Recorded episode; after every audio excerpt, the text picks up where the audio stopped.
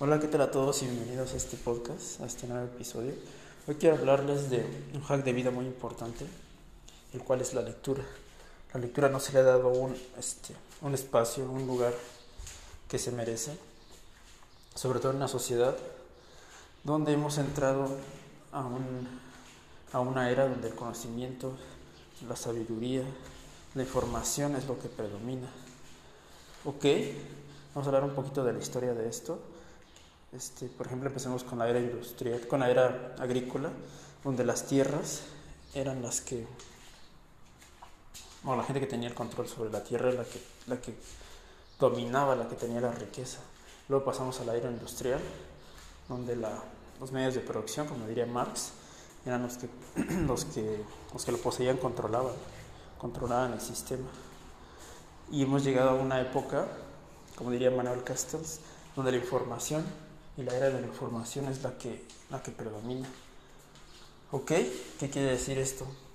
Es algo muy importante que quiero que ustedes tengan en mente. Ahora ya no importa nada de las teorías marxistas, donde los medios de producción, los que contengan esos medios de producción, son los que pueden tener riqueza, pueden tener el control. ¿Ok? Ahora eso ya no existe, eso ya quedó en el pasado. Ahora el único medio de producción es tu mente y tu mente puede, puedes crear muchas cosas que antes solo se podía hacer con mucho dinero y controlando las fábricas, los medios de producción. Pero ¿qué ha pasado? Todas esas fábricas medios de producción han tenido una sobreexplotación de recursos, lo que ha provocado que el que tenga el conocimiento de cómo hacer el intercambio entre esos recursos, a lo mejor este, tal vez, no sé, empresas que son como intermediarias, como Walmart o empresas que se dedican a negocios, a la redistribución de la riqueza son las que ahora están progresando. ¿Ok? Y para hacer eso no se necesita tener medios de producción, sino que tu mente, tu mente es la que puede determinar cómo hacer ese intercambio de recursos. ¿ok? Por ejemplo, en nuestra empresa tenemos un área que se, se, se dedica a esa parte, a intercambio de recursos. ¿ok? Vemos un cliente necesitado, vemos el producto que necesita y simplemente los juntamos por internet, ¿ok? Y solamente es encontrar un buen nicho de mercado, una buena idea para conectarlos y listo. ¿Ok? Ya quiero que se quiten de la cabeza.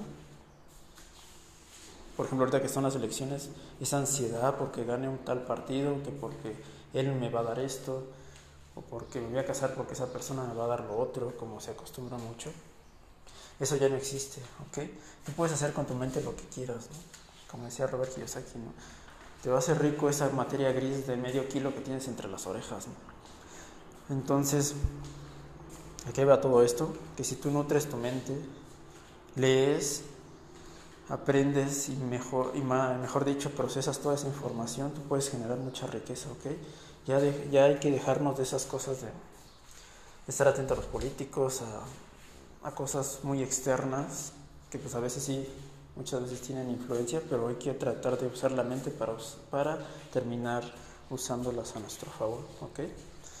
Había una frase que me quedó muy, muy grabada de Wallace D. Wattles, este pensador decimonónico, que él decía que no hay que meternos en cosas como que no nos importan, ¿no?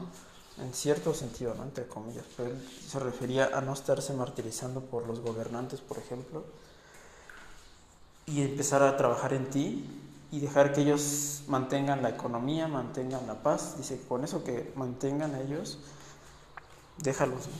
Y tú ponte a trabajar en tu mente y a crear más con, con tus recursos que tienes.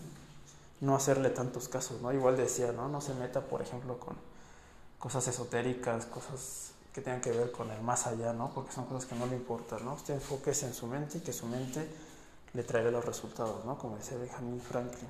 Muy, muy cierto y ahorita aplica más que nunca, ¿no? Por eso quiero que lo tengan bien claro. Ahorita aplica más que nunca la frase de Benjamin Franklin que decía, vacía tu, vacía tu dinero en tu mente, que tu mente mantendrá llenos tus bolsillos, tus bolsillos. Eso es, digamos que, clave en esta era, donde la información, el conocimiento es lo que manda, ¿ok?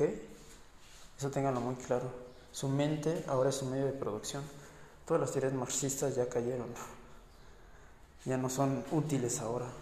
O sea que no te preocupes ya por lo que pase allá afuera, tú enfócate en tu mente, en nutrirla, en los conocimientos que necesitas, en aprender. Ahora esa es la nueva divisa, la nueva divisa es tu mente, ¿ok? Quiero que eso les quede bien claro, ya no se fijen mucho en, las situaciones este, externas. Tu mente te puede ayudar a generar mucha riqueza, ¿ok? Nosotros nunca nos fijamos ya en los políticos y en esas tonterías, ¿no? Nuestra mente puede crear muchos negocios. En la agencia creamos muchos negocios en la imaginación y luego los plasmamos, ¿ok? O sea, quiero que, que con eso te, que les quede muy claro que aprender ahora es la nueva divisa. La nueva divisa es el conocimiento. Es muy importante que lo sepan porque la gente sigue pensando en que lo externo puede estar afectándolo mucho. Y en realidad lo hace, pero no con demasía, sino que en su mente pueden ustedes empezar a crear algo nuevo. ¿Ok? Entonces quiero que empiecen a leer, que sea un hábito. Todo empieza con un hábito y si tienen el hábito mínimo de leer unos 10, 15 minutos diarios, diarios, van a encontrar el espacio. ¿Ok? Yo, por ejemplo, lo hago a la mañana, a las 6 y media, hago mi lectura de 15 minutos y en la tarde también lo sigo acompañando con otra lectura, ¿no? Pero mínimo 10 minutos. Ok, en el próximo este, este episodio les voy a dar algunas técnicas muy sencillas, pero con las que ustedes van a poder duplicar su nivel de lectura. Y vamos a empezar este, teniendo un ratio de cuánto es lo que leen ahora y cuánto podrían llegar a, empezar a leer. Porque la lectura rápida les va a ayudar mucho a procesar, a, empezar a procesar conocimientos más rápido. ¿Ok? Entonces no se pierdan el próximo episodio porque les voy a dar tres técnicas, tres, cuatro técnicas muy sencillas con las que ustedes van a poder duplicar su nivel de lectura, empezando con el hábito, ¿ok? Bueno, eso es todo. Que tengan un hermoso día.